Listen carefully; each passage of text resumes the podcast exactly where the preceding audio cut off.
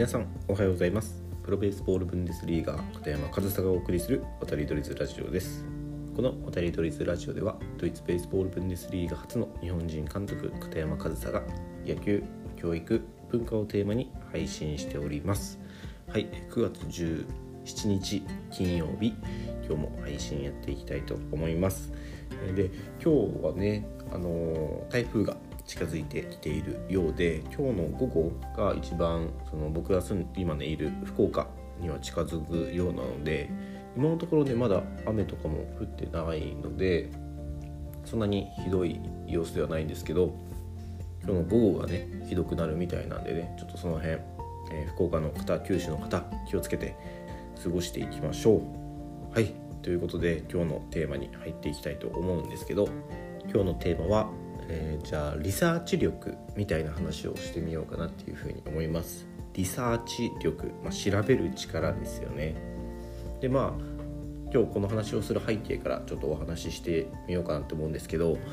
えー、僕のところにですねまあ2ヶ月に1回くらいだいたいそれくらいの頻度で、えー、ドイツで野球やりたいんですけどみたいな。とかヨーロッパの野球について知りたいです。みたいな問い合わせがですね結構 SNS のダイレクトメッセージ DM とか使ってくるんですよね。2ヶ月に1回くらいかな。でまあそれくらいの頻度で来てたんですけどその9月に限ってはまだ17日まあ半分ですよね。でえもうすでに3件そういった問い合わせが僕のところに来ていて、まあ、DM だけじゃなくてね、まあ、人を介してとかもあるんですけど3件くらい来ていてでこれに対して僕はね2つちょっとね思うことがあってまず1つはそのドイツで野球やりたいんですけどだから練習に参加できるチームありますか？とか片山さんのチームは練習参加させていただけるんでしょうか？とかなんかそういった内容がよく来たりするんですけど、まあ、それを見て僕は惜しいなって、えー、もう少しね自分で調べたら分かることもあるのになってちょっと思ったりもするんですよね。ただそうやって思う反面6年前の僕6年前の僕はもうねほぼドイツ野球に対する情報を得ずに、えドイツへ渡っていたのでこうやって僕に連絡してくる時点で、え当時の僕よりもリサーチ力だったりそのドイツに対する、まあ、関心というかねはあるなって思ってよく僕を見つけてね連絡してきたなってちょっと感心するところもあるんですよね。なんで僕は今日ねこれねここのこの話をしてあのもうちょっと調べてから連絡してこいよっていう文句が言いたいわけではなくよく僕を見つけてきて連絡してきてくれてるなっていうふうに思うんですよ。で僕を見つけるだけでもうそれなりのリサーチ力はあると思うのでそこはね僕はね僕に連絡してくる人のその何て言うんですかね情報リテラシーみたいなのは決して低くはないと思うんですよね。まあその DM の内容とかは別ですよ。内容でなかなかひどい内容が来ることもあるのでそことその僕を見つけて連絡してくるっていう行動自体がリテラシーが高いっていう話とはまた別内容は別なんですけどそのねどっちが先か分かんないんですけどそのどっちが先っていうのはあドイツ野球がやってみたいっていうのを思って調べてると僕が出てきたのかそれとも何か SNS とかで眺めてたら僕の存在を知ってあドイツに野球あるんだって思って僕に連絡してきているのかどっちが先かは分かんないんですけどまあねどっちが先であれ僕のところにたどり着いて僕に連絡してくるっていうのはすごくあのまあ自分で言うのもあれですけどそのドイツ野球について知りたいのであればね僕に連絡してくるのは多分正解だと思うんですよ。でまあ今日何が言いたいかというとその僕に連絡をくれてね、まあ、もう少し自分でも調べられるのになって思う反面僕をよく見つけて連絡してきてくれたなっていうふうに思うのでもういつでも全然 DM してくれていいんですよ。全然僕全員に返事返しますね基本的に。まあ多少遅れたりはしますけど。全然僕のことを使ってくれていいんですよ。まあ、多少面倒くさいやり取りになることもあるんですけどそこは僕はねあえてあの DM を閉じたりせずに全部に返事するようにしています。でなんで僕がこうやって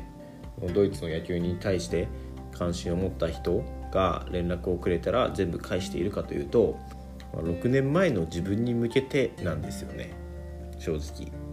その6年前にね何の情報も得ずにドイツに行ったって言ったんですけどまあ僕のねリサーチ力が全然なかったっていうのもありますけどやっぱりなかったんですよ情報が。全然その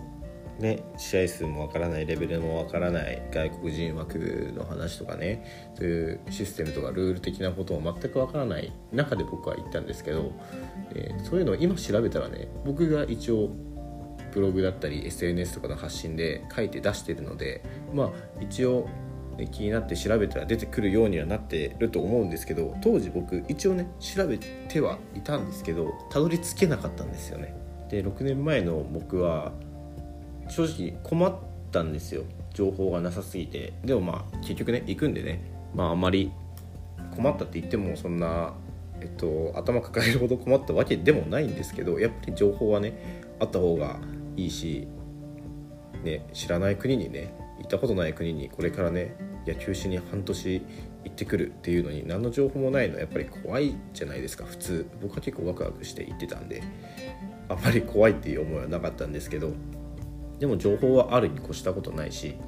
で実際こういったねそのドイツ野球について発信しているとその2ヶ月に1回くらい連絡したりまあ9月になって3件。ね多分その自分のね野球のシーズンが終わったりリーグが終わったりあとはまあ学生だったら卒部して、えー、これから来シーズンについて考えないといけなかったりっていう時期だから多分これから少しねそういった問い合わせも若干増えてくるんじゃないかなっていうふうには思うんですけどやっぱり、ね、発信してると僕のところに連絡来るんですよ。なんで、まあ、多分昔よりもそのヨーロッパで野球が行われてるっていうの認知度は、まあ、本当にビビたるものかもしれないですけどやっぱり認知度も少しだけ上がったりやっぱ注目してくれる人が少しだけ増えたりっていうのはあるのでやっぱり情報発信ってすごい大事だなって思うしドイツ野球に興味持ったっていう時にねあの何か情報がを得る方法がねその日本語でねあることがすごい大事だなって思うんですよ。まあ今ね Google 翻訳とか使えば本当にリサーチ力がある人はねまあ Google 翻訳とかね使って僕が出してる以上の情報っていうのを得ること可能だとは思うんですけどいや基本的にいないですよねそんな人だからあの日本語でドイツ野球って調べた時にあの僕がねブログで書いた記事とかがパッて出てくるとあドイツ野球ってこんなんなんだってすぐ分かるじゃないですか。それは僕すごい大事なことだなって思っていてまあ僕はドイツ野球なんですけど、まあ、他の国でね野球やられてる方もいるんでせっかくそういうとこに行ったのであればねまあ次の人のためっていうと別にそこまでしなくてもいいかなって思うんですけどまあせっかく自分が行った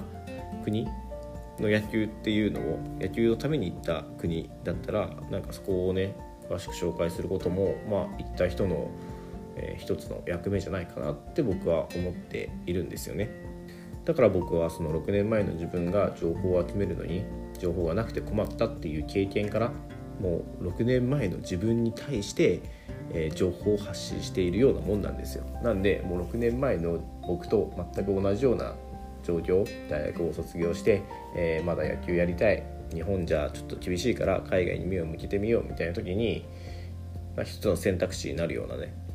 だかそういった情報を発信していけたらなっていうふうにも思っていますし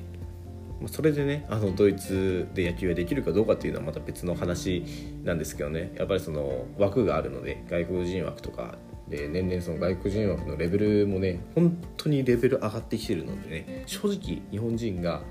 えー、ドイツで野球をやるっていうのはかなり厳しい状況ではあるんですけどでもでもそういった、ね、事情を知れるだけでも僕はすごいいいことだなっていうふうには思うのでねまあ、今後もねこういった発信活動だったりその来た DM 問い合わせに対してはしっかりお答えしていこうかなっていうふうには思っております。ね本当に僕を見つけるだけでもねすごい重なんかリサーチ力高いなって思いますし本当に僕に連絡してくるの本当に僕は正解だと思うんですけどねなんか客観的に見ても。まあねその DM の内容さっきも言いましたけどね DM の内容はちょっとひどいのでまあ若干僕に僕自身がねそのやり取りでストレスを感じるようなことがあるっていうのも否めませんけどまあ今のところあの DM を閉じたりしようなんていうふうには考えてないんでまあいつでも誰でも連絡くれたらいいなっていうふうに思います。まあねその DM に関してもね、えー、とても丁寧に優しくお返事しているというわけでもないと思うんですよ。別に冷たい返事をしてるわけではないですよ。ですけどまあ例えば英語ができなくて不安ですみたいな来るんですよたまに。DM が。まあそういう時にはあ英語が不安なら日本で野球できるとこ探した方がいいんじゃないですかとかね。そういったことを言ったりもしてます正直。別に。それはまあその通りなんでね。それをなんかねいや英語できなくても大丈夫ですよっていうのは僕は違うと思いますし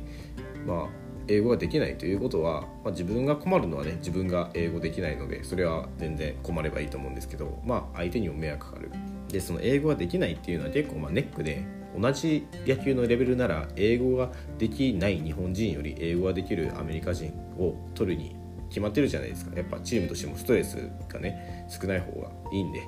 まあ、そういった事情もあるのでね、まあ、僕は正直にねあのその事実というか そういったことも伝えているのでまあね必ずしも DM 来たら必ず返事はしますけど、まあ、必ずしもなんか優しい返事がもらえるって思われてるとなんかまたそれも違